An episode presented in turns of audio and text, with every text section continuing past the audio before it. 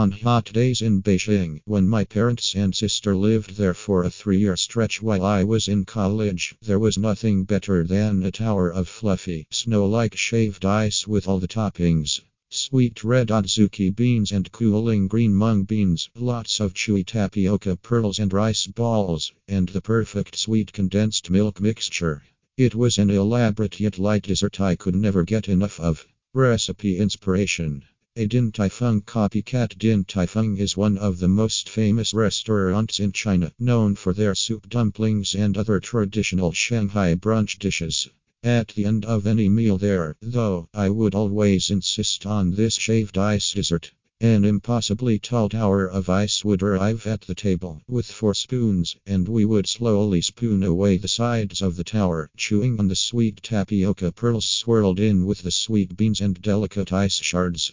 So, this recipe is a recreation of all those bowls of shaved ice, now that my one source has been unceremoniously cut off.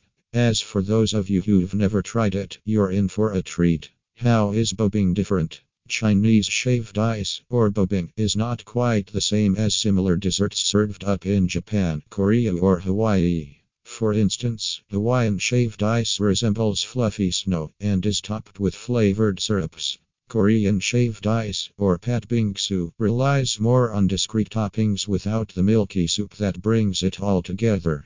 This Chinese shaved ice is also different from some of our other cool, milk based Chinese desserts, inspired by the dessert chain Honeymoon Dessert. Ice is the main component here, unlike, say, our black sticky rice mango dessert, which relies more on milk and ice cream.